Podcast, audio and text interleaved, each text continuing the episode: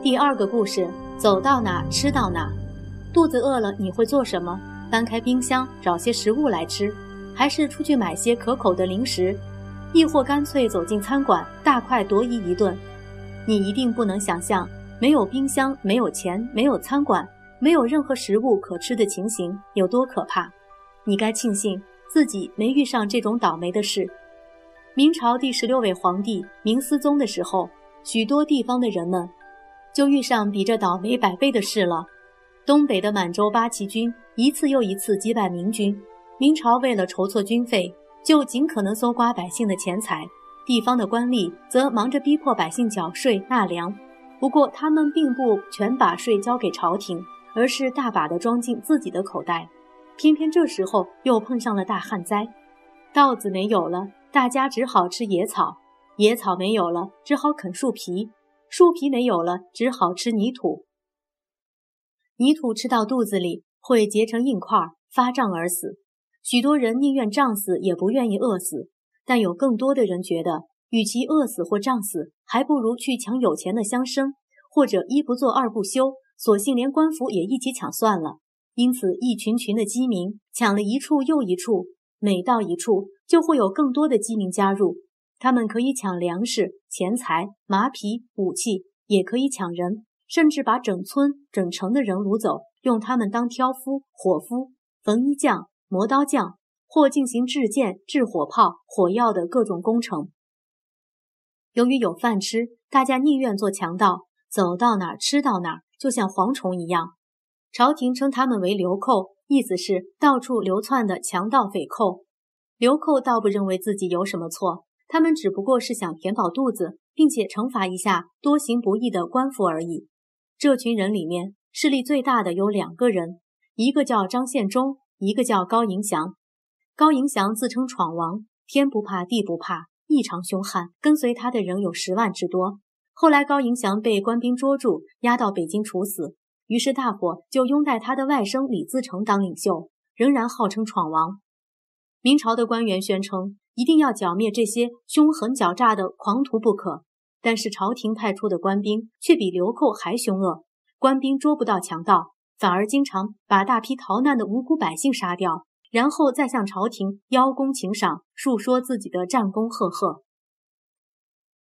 由于痛恨朝廷、痛恨官兵，所以没有人在意自己是不是强盗或流寇。这些四处攻城略地的人，多半没有什么伟大的计划。他们只想饱掠一顿，然后再找下一个目标。有许多首领都有个响亮的绰号，除了闯王李自成、八大王张献忠之外，还有像独尾狼、开山斧、金翅鹏、截山虎、一条龙、草上飞、满天星、五阎王、就地滚、逼上天、穿山甲、一块铁、混世王。从这些绰号，我们不难想象他们的作为。后来，张献忠有了伟大的计划。他跑去四川一带称了王，不过仍是个杀人不眨眼的首领。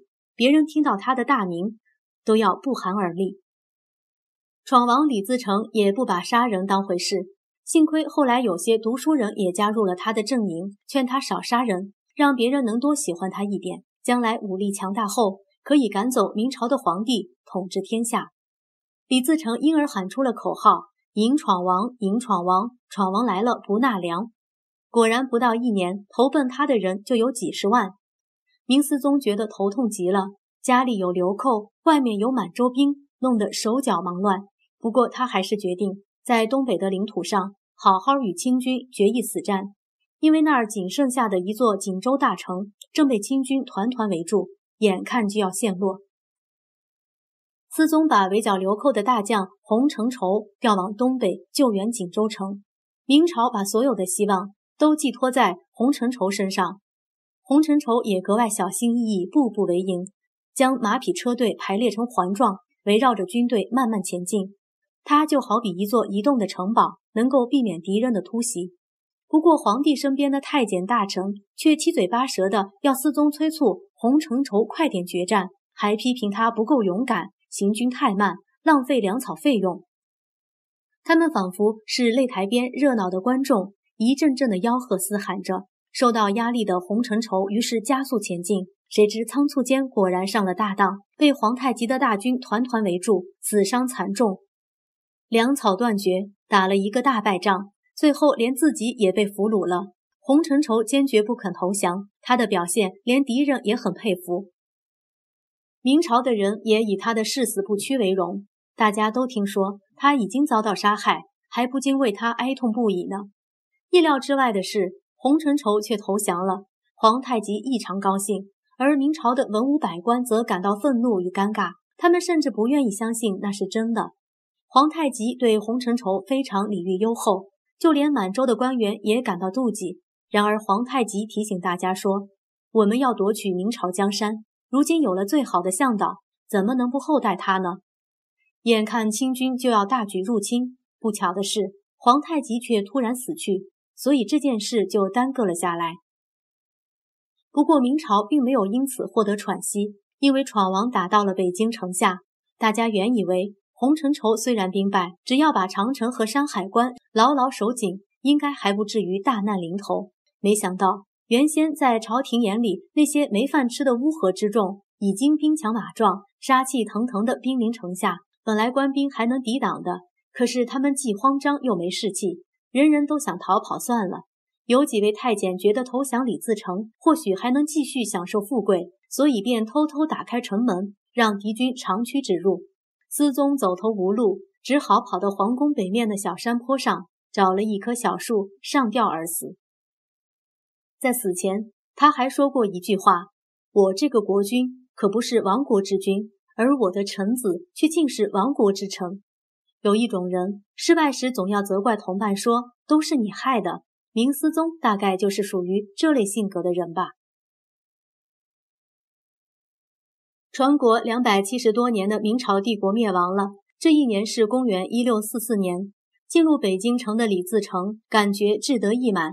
他已经是个大皇帝，而不再是被官兵追赶的强盗了。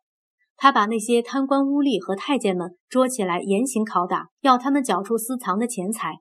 这本来是件大快人心的事，可是李自成和他带领的将士大多是农民出身的乡下人，实在没见过这么多财宝、美女和玩乐的场所。他们也很想尝试过一种流寇所不敢梦想的生活。我们知道。从小顽劣成性的孩子，大了或许也能成为了不起的人物。一个乡巴佬，不管是做过强盗、做过流寇，还是做过杀人如麻的军人，后来仍然有可能做个杰出的统治者。至于李自成，会不会像从前的朱元璋那样，开创出一个崭新的大帝国呢？虎视眈眈的清军会不会杀进山海关呢？